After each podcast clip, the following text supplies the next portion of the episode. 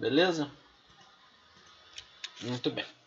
Pessoal, então na, hoje nós vamos ver né, a, a, primeira parte de literatura, que vai ser o contexto geral, que vai introduzir toda a nossa literatura da era nacional, é, o, o, romantismo, né, a, tanto o romantismo poesia quanto o romantismo prosa, vai ter também o, o realismo, naturalismo, o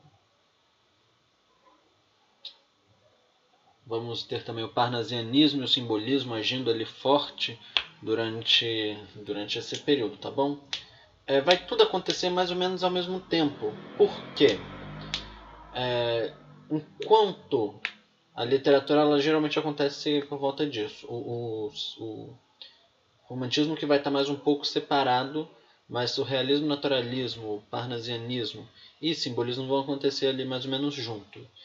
É, sobre o sobre o, os acontecimentos, vamos dar um enfoque maior em dois acontecimentos principais, que é a Revolução Francesa e a Revolução Industrial, porque eles que vão ser. Eu limpei, limpei igual minha cara também o óculos. É, que vai ser a Revolução Francesa e a Revolução Industrial, porque esses dois que vão comandar, que vão dominar né, o, o, mundo durante esse período, vão ser os dois principais acontecimentos o que vai refletir direto na, na literatura. Nas outras aulas, na, nas aulas específicas, vamos ver quais são é, quais elementos que são afetados né, por esses por esses acontecimentos, ok? Deixa eu bloquear aqui. Beleza. É, então mais para frente vamos ver como é que isso acontece, quais são os os elementos que são afetados tudo bem? Primeiro, vamos começar então. Esse conteúdo de literatura já está com vocês, assim como o conteúdo de gramática também, de morfologia, né, no caso. Vamos começar então com a Revolução Francesa. A Revolução Francesa, ela vai acontecer entre no finalzinho ali do de 1700, entre 1789 e 1799, no finalzinho do século 18. Porque, mas é, ela acontece nesse final, mas os acontecimentos que vão culminar na Revolução em si já dão o início ali é, um pouco antes. A Revolução Francesa vai, tecnicamente, né, vai acontecer em 1789, com é, que vai dar o fim né, da Idade Moderna, é, ó, que vai marcar o fim da Idade Moderna e o início da Idade Contemporânea. E com a queda da monarquia, né, a Revolução Francesa que vai levar isso, enquanto outros países decapitavam reis, ó, é, a igreja vai começar a se enfraquecer e a monarquia também. Ah, professor, mas esse aula de história, o que, que uma coisa tem a ver com a outra? Literatura está inteiramente direcionada, ligada à, à, à história. Muito bem? Mas aqui a gente não vai se aprofundar muito na Revolução Francesa, vamos ver só alguns aspectos é, foram quatro os principais aspectos que culminaram na Revolução Francesa: pensamento iluminista, a, a influência da Revolução Americana na economia e no imaginário da França, as desigualdades entre os grupos sociais e a grande crise econômica que vai gerar fomes e mortes. E vamos ver mais para frente de que forma isso vai acabar é, influenciando, isso vai acabar gerando algum impacto na literatura. Ok? Muito bem, se vocês prestarem atenção aqui, hoje eu estou com o mouse, não estou com o um negócio. Se vocês prestarem atenção aqui, vamos ter um quezinho marcado. O que que acontece? O que, ele é uma palavrinha, ele é um termo que ele pode agir de várias formas. Ele é como se fosse um agente infiltrado. Ele é como se fosse a, a viúva negra. Ó, referência. Ele é como se fosse a viúva negra.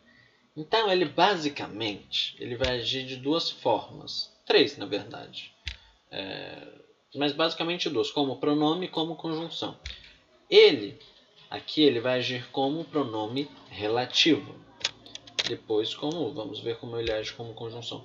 Daí vocês se perguntam: Ah, professor, o que é um pronome relativo? O pronome relativo ele é, é um pronomezinho como se fosse o jutsu de substituição do Naruto, que ele vai estar tá ali agindo como se fosse outro, outro termo. Igual aqui, nesse exemplozinho que a gente tem. A revolução que marcaria o fim da Idade Moderna. Para não ficar repetindo revolução, para não falar, por exemplo, acontecia na França a Revolução, a Revolução marcaria o, o fim da Idade Moderna, para não ficar repetitivo, eu troco esse revolução, né, aquele revolução ali, e foi. Boa tarde, Henrique, tudo bem? Eu troco aquele, troco aquele revolução pelo que. O que, quando ele age com pronome como pronome relativo, ele pode ser substituído por o qual. Olha só, acontecia na França a Revolução, a qual marcaria o fim da Idade Moderna.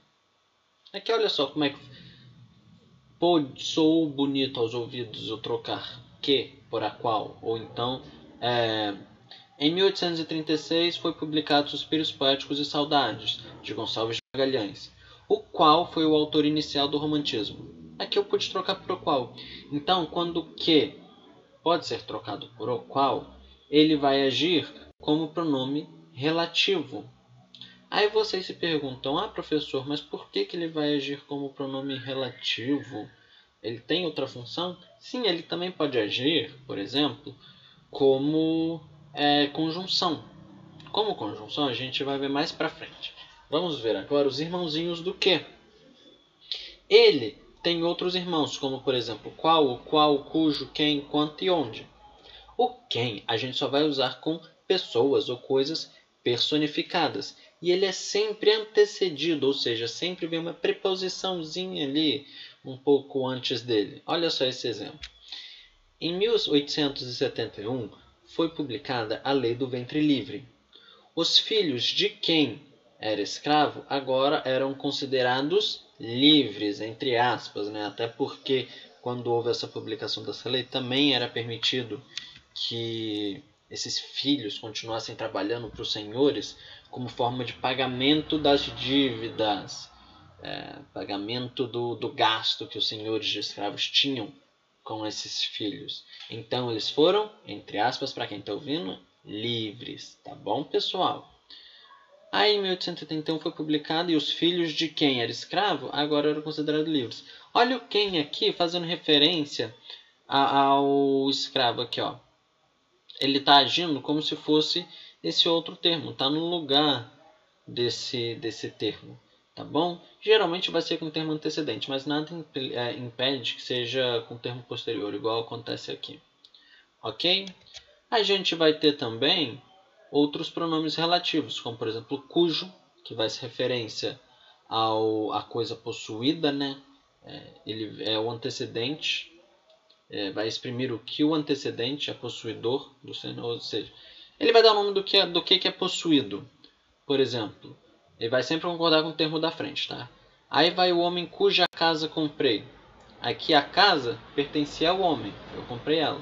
Mas a casa pertencia ao homem. Então cuja indica que a casa pertencia a ele, tá bom? E vai concordar com o da frente. O quanto ele tem antecedente, um pronome definido, por exemplo, tudo, todo, tanto. Esquece de tudo quanto disse o onde, ele vai, vai no lugar de em que e se refere a lugar. Pessoal, esse daqui vocês costumam, a gente no geral, costuma causar bastante confusão. Onde ele só é utilizado para lugares físicos ou coisas que referenciem lugares físicos. Lugares mentais, lugares no texto, por exemplo, é, lugares no discurso, a gente não usa onde, beleza?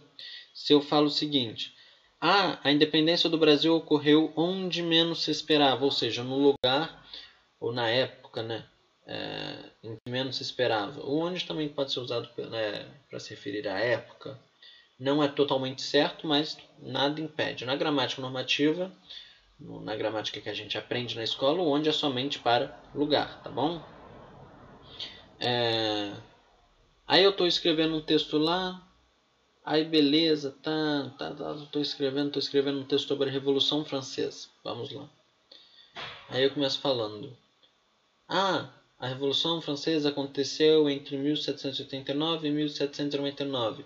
Onde vários é, vários monarcas, várias pessoas morreram. Esse onde aí vai estar errado. No lugar dele, eu tenho que colocar, por exemplo, é, na qual, em que, a qual, tá bom? Porque onde é só para lugares. Então, voltando aqui, ó, pessoal, só para relembrar, o que ele pode ser substituído por o qual e vai agir como pronome relativo, ou seja, vai fazer relação. Ele não vai fazer relação quando ele for uma conjunção. As conjunções são pequenos terminhos, são pequenos elementos que servem para conectar, geralmente, orações, que servem para conectar frases. Tá bom, pessoal? Eles não são dotados necessariamente de sentido próprio. O sentido deles vai depender do contexto, ok? As conjunções elas podem ser divididas em várias, como por exemplo conjunções aditivas, em que eu vou somar uma ideia, conjunções alternativas, em que eu vou alternar ideias, as conclusivas, as quais eu vou concluir uma ideia, as explicativas, nas quais eu vou explicar uma ideia, olha só, e as adversativas, que eu vou opor ideias. Essas são as conjunções que nós consideramos coordenativas. Que, qual a diferença, professor, de conjunção coordenativa, conjunção subordinativa? Nossa, que complicação! A conjunção coordenativa vai estar quando as orações forem independentes e as subordinativas quando forem dependentes. Mas essa diferença vocês não precisam decorar, se preocupar agora. Isso é uma coisa que a gente vai ver no final, mais para o final do ano, tá bom? É, e o que, o, que eu quero, o que eu preciso que vocês saibam é que esses sentidos aqui eles existem, mas que vai haver uma variação, ou seja, vai acontecer nessa ou naquela forma, a depender do contexto, tá bom, pessoal? Por exemplo, aqui, ó, exemplos de conjunções. O século, da luz, o século das luzes, como ficou conhecido o século XVIII, foi um período com grandes mudanças na forma como as pessoas por toda a Europa lidavam com o conhecimento e foi o momento do despertar de uma das correntes de pensamentos mais importantes da história, o Iluminismo. Ele surgiu no começo do século e teve uma grande influência sobre os intelectuais e a burguesia daquele período em toda a Europa. Esse movimento, ou seja, o Iluminismo, ele defendia os valores do humanismo e da razão, Vale aqui ressaltar, pessoal, que esses valores do humanismo, que coloca o homem como centro de tudo, é somente o humanismo europeu. É somente o homem europeu quanto o centro de tudo. Aí vocês podem perguntar assim: Ah, professor, como assim somente o homem europeu? Ora, se por um lado é, o homem era o centro de tudo, o homem era o mais importante, por, o outro, por outro, a gente tinha homens sendo escravizados, homens, crianças sendo escravizados. Por isso que a gente costuma falar que é o homem europeu como centro de tudo, tá bom? Nessa época, o homem ele vai buscar pelo conhecimento científico como a fonte das quais deveriam emanar todo o poder e decisões da sociedade. Guardem muito bem essa ideia de que o homem buscava esse conhecimento científico, tá bom? No pensamento iluminista, não tinha mais espaço para monarcas com poderes absolutos, nem para crenças religiosas como a fonte para justificar estruturas de poder. A segunda metade do século XVIII não foi marcada apenas pela Revolução Francesa, mas por uma série de revoltas e revoluções ao redor do continente europeu e na América. Antes da Revolução Francesa começar, em 89, 1789, a mais notável havia sido a Revolução de Independência das Colônias Americanas. Aqui, nesse pequeno textinho, eu quero que vocês prestem atenção no nem e no mas. Olha só, não havia mais espaço para monarcas com poderes absolutos nem para a crença religiosa. Ou seja, esse nem. Vamos ver se foi. Boa tarde, Elisa, tudo bem? Esse nem ele está tecnicamente subtraindo ideias, mas ele é utilizado para somar as ideias. Aqui eu estou dizendo que não tinha espaço nem para uma coisa nem para outra. Beleza. Mas tecnicamente, aquele aqui, ó, eu estou somando ideias. Ele é uma conjunção que tem esse superpoder de somar as coisas. Ah, eu não gosto de mamão nem de melancia. Na verdade, eu não gosto nem de batata doce, eu não gosto de jiló nem batata doce. Para mim, eu detesto essas duas coisas. Então, eu estou somando duas coisas que eu não gosto. Beleza? Deu para entender? Aqui embaixo a gente tem, por exemplo, outra conjunção. A segunda metade do século XVIII não foi marcada apenas pela Revolução Francesa, mas por uma série de revoltas ao redor do mundo, do continente europeu. Esse mais está indicando uma adversidade, está indicando uma ideia oposta àquela que eu estou dizendo. E a gente vai ter vários, várias conjunções que vão agir como adversativas, que vão dar essa ideia de adversidade. A gente tem mais, porém, contudo, no entanto, entretanto, todavia. Beleza?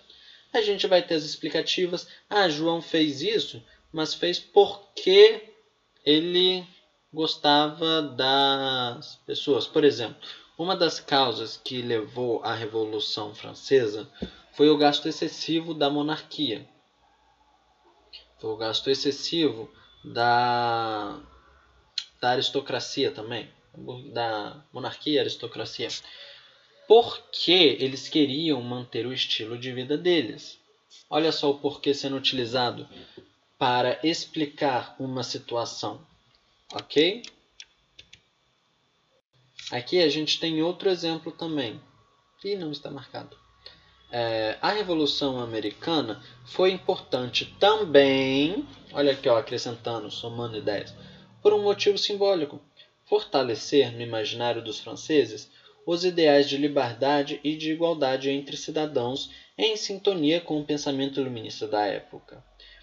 Porém, esses aqui, ó, esse porém, ele está agindo como oposição a essa ideia de liberdade, esse desejo de, do pensamento iluminista. Porém, esses desejos, cada vez mais claros do povo francês, se chocavam com uma barreira poderosa: a divisão brutal da sociedade em grupos, alguns com muitos privilégios e outros com nenhum.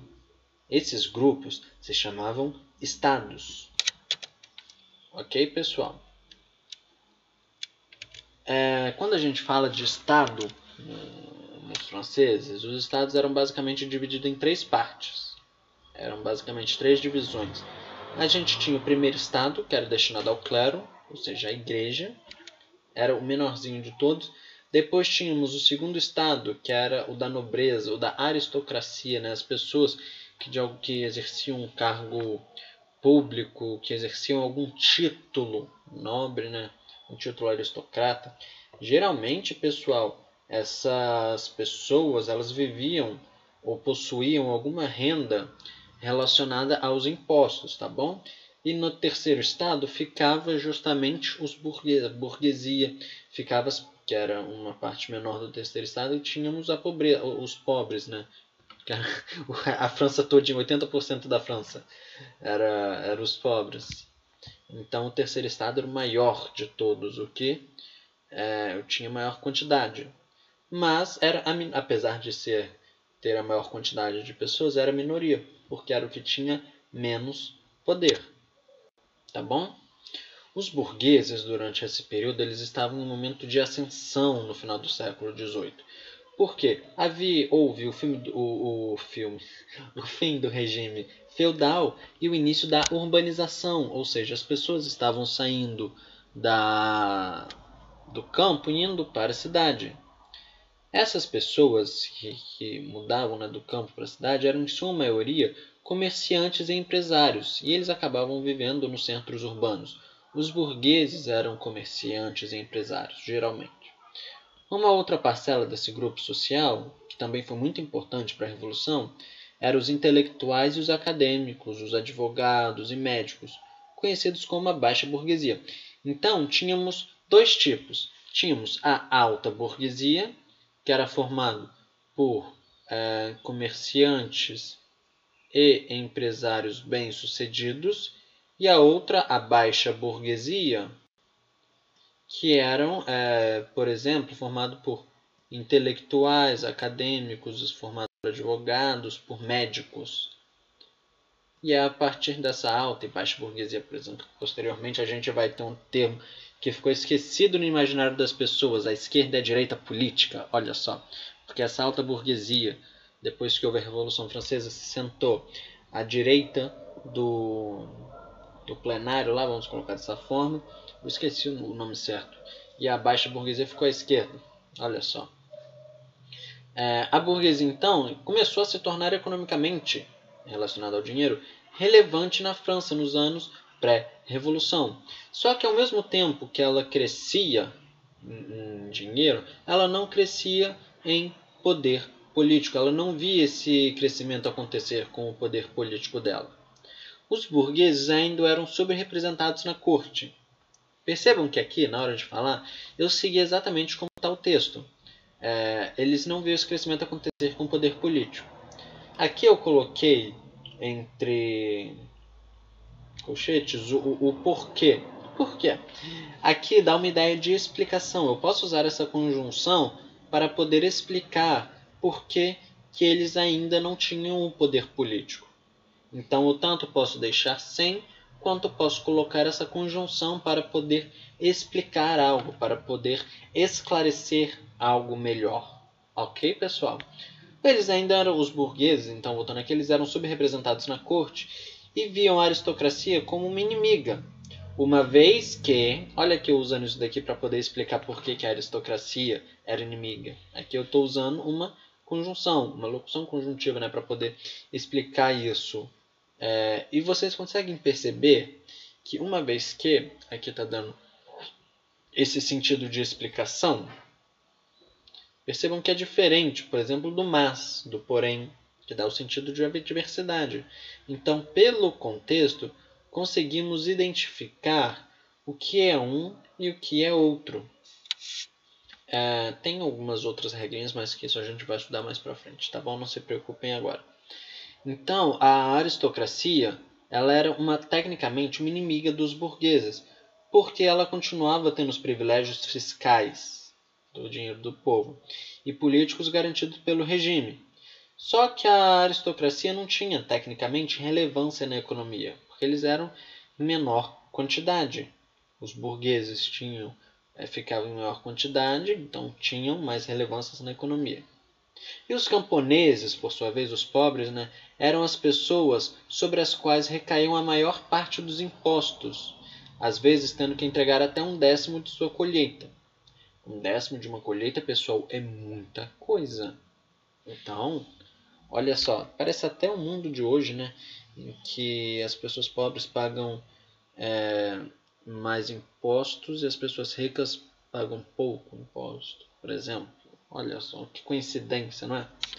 é nos Estados Unidos isso é muito comum, por exemplo. É, lá os ricos, eles tecnicamente não declaram imposto de renda, porque eles declaram... Eu vi um vídeo na Vox explicando, eles declaram os títulos que eles têm. Ah, é o título de dessa empresa aqui, é o título daquela outra empresa, é, é, eu sou sócio parcial dessa empresa aqui. Então eles declaram isso e o imposto disso é muito pequeno. Então os pobres vão declarar o dinheiro que eles têm, o imposto sobre o dinheiro é bem maior, por exemplo. Então, olha só, a história se repete. Ó, oh, coincidência. Beleza? Aqui dando prosseguimento, pessoal, se alguém tiver alguma dúvida, não entendeu, só perguntar, tá bom? Não fiquem com vergonha não.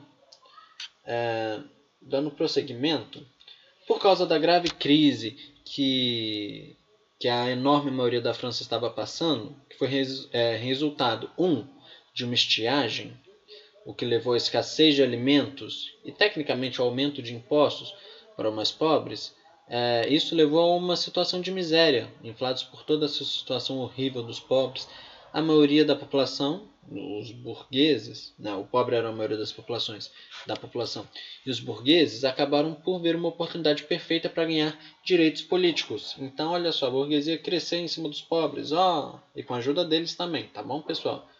Aí nessa época houve uma promessa de que, ah, é, o burguês, né? Ah, eu vou ascender socialmente, você vai ascender comigo, você vai subir de classe comigo. Não, não subiu. Então houve essa essa característica, esse esse ponto durante durante esse período. É, então, um, a burguesia, a burguesia, a aristocracia estava gastando muito, a nobreza estava gastando muito, eles davam festas e festas regadas a comida, enquanto a, enquanto a maioria da população não tinha o que comer. Daí aquela errônea frase é, dita, né? Ah, que não tem pão como brioches. É, é errônea por N motivos. Mas a pessoa que disse isso foi uma rainha, eu não lembro qual agora. Ela disse na inocência, tecnicamente, mas acabou não sendo levada a esse sentido. Tá bom? É, um dos resultados indiretos da, da Revolução Industrial, por exemplo, foi a vinda da família real portuguesa a, para a principal colônia dela, ou seja, os portugueses vieram para cá, e... o Brasil. E com isso, o país não é mais uma colônia. Agora o Brasil deixou de ser colônia, pessoal. É viva! Com isso, é... passou a ser a sede oficial do Reino de Portugal, Brasil e Algarves. Olha que coisa importante. Juntamente com a vinda da família real, uma série de novidades desembarcou aqui, justamente para que houvesse a modernização que a família real precisava. Hum, tá bom? A criação da imprensa brasileira, e com ela um público brasileiro leitor, por exemplo, a construção do Museu Nacional, a fundação do Banco do Brasil, a abertura dos povos e uma nova novos livros e novas literaturas, por exemplo, foi, foram resultados diretos da vinda da família real. Eu quero que vocês prestem atenção em três palavrinhas aqui. Justamente, aqui e juntamente. Essas palavrinhas são conhecidas como advérbios. Advérbios são termos, são, são conjunto de termos, por exemplo, que servem para é, acrescentar atributos, qualificações, particularidades a outros termos. Ou seja, eles têm essa capacidade de modificar, eles têm a capacidade de acrescentar ideias, acrescentar é, sentido a outros termos, ou até mesmo, esses termos no caso geralmente são verbos, adjetivos e outros advérbios, e até mesmo eles podem agir sobre orações inteiras, ou até mesmo o discurso de uma pessoa. Um advérbio, por exemplo, ele pode invalidar um, uma aula inteira. Se eu estou falando sobre um determinado momento e no final sobre, por exemplo, é, o nazismo ter acabado e no final eu taco infelizmente, né, ele acabou. Então eu invalido tecnicamente tudo que eu disse. Olha só que absurdo. O, o, é, o, no caso do infelizmente, tá bom?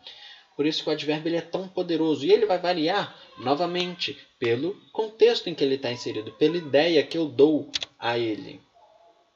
Eles podem ser classificados das mais diversas formas. Aqui eu trouxe oito para vocês, mas vai muito além de oito, tá bom? Geralmente vamos ter advérbios de afirmação, advérbios de dúvida, de intensidade, de lugar, de modo, de negação, de tempo ou de interrogação. E quando, o, quando duas palavras ou mais se juntam, e, e dois termos ou mais né, se juntam e começam a agir como advérbio, vamos ter a chamada locução adverbial. Por exemplo, um advérbio de afirmação é o sim ou certamente. Ah, ele certamente vai à casa de tal pessoa. Ah, certamente essa história, a, a, a nobreza, a, a aristocracia falando, certamente essa história de revolução vai dar com os burros na água. Eles achando, né? É, depois todo mundo ali acabou morrendo. Virou o próprio, próprio, Game of Thrones. Todo episódio morria um cast inteiro. É, então, certamente ali foi utilizado para modificar um, uma frase, uma oração.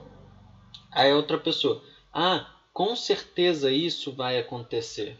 Com certeza ele vai confirmar algo. O de dúvida vai acrescentar uma. vai colocar uma dúvida ali, né? Por exemplo, talvez eu vá à casa de tal pessoa. Ah, eu vou talvez, tá bom? Esse talvez vai modificar o, o, o verbo ir, né? O, o vou, por exemplo. Ah, ele fez isso por acaso. O por acaso vai modificar o verbo fazer, por exemplo. Aí a gente vai ter de intensidade, que o mais conhecido é o muito, o bem, o demais, demais junto, tá bom, pessoal? É, vamos ter o de lugar aqui, ali, abaixo, acima, à direita, à esquerda, por fora, por dentro. Vamos ter o de modo, assim, bem, mal, modo como alguma coisa é feito, né? Ah, a pessoa mal fez isso, ou seja, ela nem terminou de fazer e, e, o filho já quer comer o bolo. A pessoa mal fez o bolo e o filho já quer comer. Mal, seja, mal terminou de comer.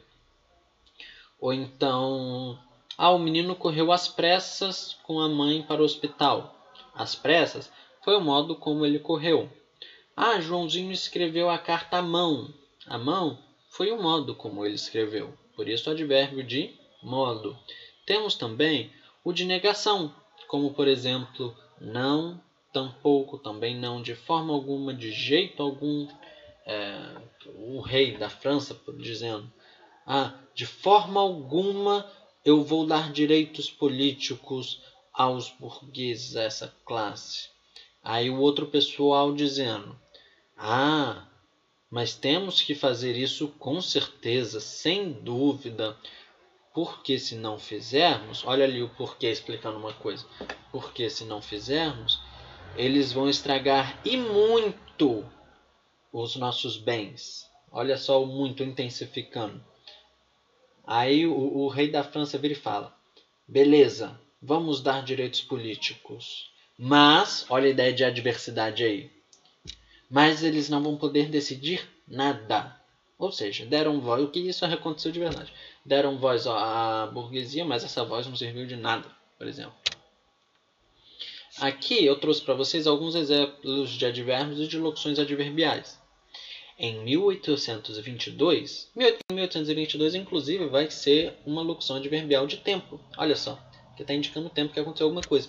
Então, em 1822, ontem, amanhã, é, em quatro anos, há dois, há dois anos não vai ser, mas em quatro anos, tudo isso vai ser locução adverbial, beleza? Em 1822 foi feita a proclamação da independência, a 7 de setembro, por Dom Pedro I. Olha só. Aí aqui eu vou, vou ler um pequeno, esse pequeno trechinho para vocês, para mostrar para vocês a diferença, a influência que, uma, que um advérbio, que uma locução adverbial tem. Olha só.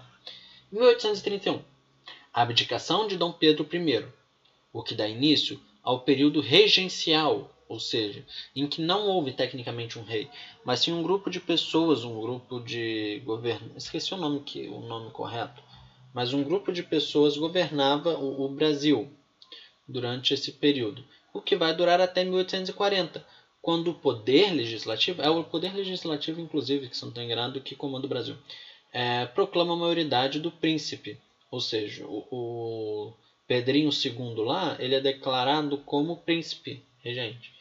E é adiantado, se não tem de 14 para 18 anos dele. Eles vão lá no certidão de nascimento, apaga, tá, e colocam lá 18 anos.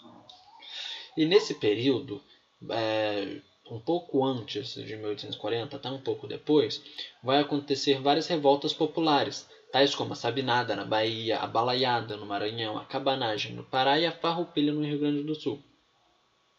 Se eu pegar, por exemplo, olha só, nesse período ocorrem injustamente várias revoltas populares. Ao usar injustamente, eu estou passando uma ideia negativa aceita das revoltas populares. Ou seja, aqui eu imprimi a minha opinião acerca disso sem falar, por exemplo, eu acho ou eu penso. Olha só como é que, a, que, a, que o advérbio é importante. Ele consegue dar a opinião de alguma coisa sobre algo. Outro exemplo. Nesse período ocorrem várias revoltas supostamente populares. Esse supostamente coloca em xeque se as revoltas eram mesmo feitas pela população, se não eram coisas plantadas. Olha só novamente como um advérbio consegue colocar dúvida na cabeça de vocês. Outro exemplo. Nesse período ocorre excessivamente, estou dizendo que além da conta que não precisava, várias revoltas populares. Ok, pessoal? Então, esse, o uso de advérbios aqui ele é importante justamente por causa disso, porque ele pode alterar a ideia, ele pode alterar é, elementos no meu discurso. Beleza, dando continuidade, a primeira revolução industrial vai surgir na Europa entre os séculos, é, saindo um pouco da Revolução Francesa indo para a Revolução Industrial, vai acontecer entre os séculos 17 e 19, vai ter como ponto marcante a mudança no processo de produção. Antes prevalecia o trabalho artesanal desenvolvido por operários em suas casas e após algum tempo passou para o trabalho assalariado e com o uso das máquinas realizadas nas fábricas. A intenção de inventar as máquinas, a princípio, foi para economizar o tempo do trabalho executado pelos artesãos, que perderiam, que perdiam, né, no caso, muito tempo realizando todas as etapas de produção. As primeiras máquinas a vapor construídas na Inglaterra durante o século XVIII tinham como principal característica o aumento da produção de mercadorias. Consequentemente, a economia também crescia. Uma coisa levava a outra. E aqui a gente chega numa, num ponto importante. Ali, todo marcado, estão as preposições. As preposições são termos, são palavrinhas que vão ligar uma palavra a outra, vão agir como se fosse uma cola. Essas preposições podem ser tanto essenciais, a, ante, após, até, com, contra, de, desde, em, entre, para, per, perante, por, sem, sobre, sobre, trás, quanto acidentais, ou seja, palavrinhas que agem como preposição. As preposições elas vão seguir regras de utilização, tá bom? Mas também elas podem variar de acordo com o contexto. Beleza? Por exemplo, uma. Parou a apresentação? Não sei. Ah, parou. É... Nossa, uma falha aqui, achei que estava com cascão de feijão dente. Por exemplo, existem vários tipos de. Cadê o negócio PDF? Eu quero o negócio PDF. Deixa eu ver se eu consigo pegar. Peguei. É, Vou compartilhar a tela com vocês. A gente já está acabando, tá bom, pessoal? Ih, a tela fechou. E voltou. Só um segundinho. Aqui, compartilhando. Aqui eu vou colocar para vocês, disponibilizar esse arquivo. É um scanner que eu fiz, mas que aqui eles têm o valor e os significados principais das preposições essenciais. Por exemplo, o A vai indicar um movimento ou uma situação. Essa, esse movimento, a direção é o limite, iremos a Portugal. Ou então uma coincidência, uma concomitância acontecendo é, ao mesmo tempo. A criança adormeceu ao meu lado. O ante vai indicar uma anterioridade relativa a um limite. Para o ante, ao perigo. O após, uma posterioridade relativa a um limite após o verão. Todos esses conceitos aqui vocês já estão acostumados, vocês já estão habituados, beleza? Mas vale a pena vocês lerem depois para saberem como ou quando utilizar um ou outro, tá bom, pessoal? É, o nosso tempo infelizmente está acabando, mas só para a gente reforçar aqui, deixa eu sair dessa tela. Foi. Mas só para a gente reforçar aqui, como é que eu me esse negócio? Eu, eu me penei aqui para poder ver melhor. Ah, tá. Mas só para poder reforçar, a Revolução Francesa, então, ela vai acontecer no finalzinho do século XVIII. Vão ser várias causas que vão levar a essa revolução, como por exemplo o pensamento iluminista, é, a influência da Revolução Americana, né? as desigualdades entre os grupos sociais, porque a burguesia estava cansada do, da aristocracia não contribuir em nada, e a grave crise econômica, que foi levada em dois fatores, tanto a seca, a escassez de alimento, né, quanto a, ao gasto excessivo da burguesia. Aí outra coisa que a gente vai ter, que vai contribuir justamente para a literatura, vai ser a Revolução Industrial, que vai acontecer desde antes do final do século XVIII até mais ou menos ali na metade do século XIX porque as pessoas vão sair do artesanato e vão para as máquinas, o trabalho vai ser dividido, né? Agora cada um faz uma parte e, e ninguém mais sabe o que está fazendo.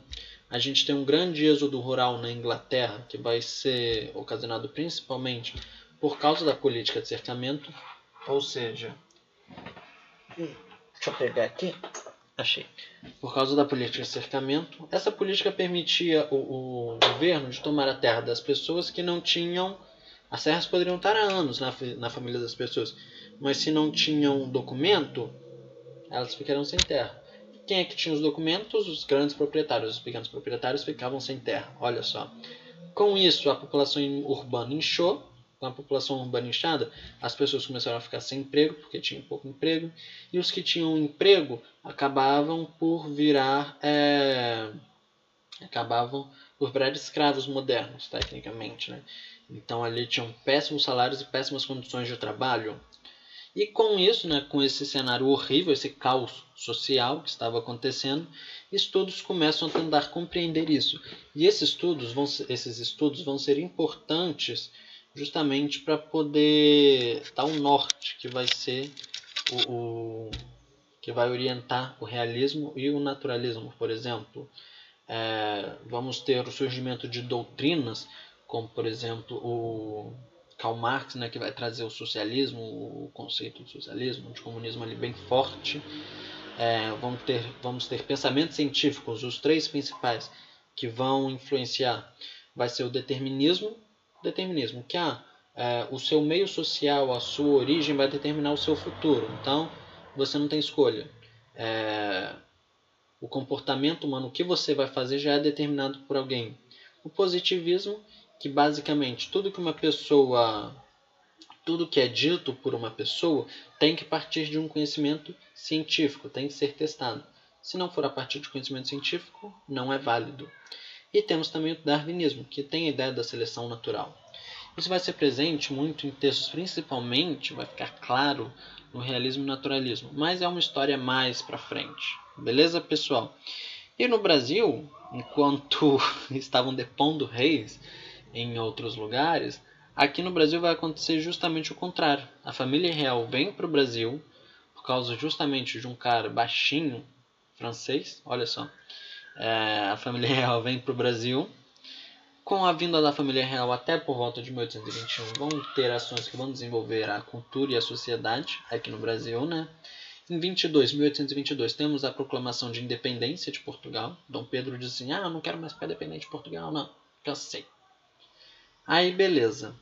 É, em 1831, o Pedrinho I abdica e tudo vai ficar a cargo da, da regência, né, que vai durar até 1840, que quando Pedrinho II assume.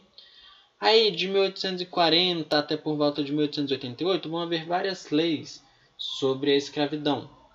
O que não vai resultar em nada, basicamente, tá bom, pessoal? Até a Lei Áurea. Mas são leis que o Brasil, por exemplo, vai ser o último com leis anti-escravidão. O último, o último país no mundo a abolir a escravidão, por exemplo. E mesmo assim foi feito muito entre as coxas, porque durante, durante esse período. É... Isso daí vocês vão estudar a história, mas só para só reforçar. Durante esse período, por exemplo, ah, vocês estão livres. É, tá, beleza, estamos livres agora. Cadê o nosso emprego? A gente precisa de emprego para sustentar. Aí as pessoas foram colocadas às margens, os negros né, principalmente, foram colocados às margens da sociedade, eles estão nas margens da sociedade, ficaram sem conseguir emprego. Daí que vem a palavra, por exemplo, marginal. Tudo bem? Em 89 é proclamado a República, em que Marechal Deodoro da Fonseca ele assume. No ano é, 91, dois anos depois, quem vai assumir é o nosso Peixotinho, né? Floriano Peixoto. Ele era vice, agora vai assumir. Olha só, depois que o Deodoro Deodoro não quer mais. Daí já são outros 500, já são outras histórias. Tá bom, pessoal? Infelizmente o nosso tempo acabou, estourou um pouquinho, mas quem tiver alguma dúvida, é só mandar mensagem, tá bom? Se quiser continuar na sala, também pode pra gente conversar, qualquer coisa. Beleza, pessoal? Se teve alguma dúvida. Meninos, é... a gente encerra por aqui então. Um beijão. Fiquem bem e até a nossa próxima aula. Tchauzinho. Se forem sete casos em máscara, tomem bastante líquido. Valeu, pessoal! Valeu, Lívia. Abração. Tchauzinho, Laura. Valeu, Guilherme. Tchauzinho, Tainá. Tchau, Isabelle. Valeu, Rodrigo. Abração. Tchauzinho.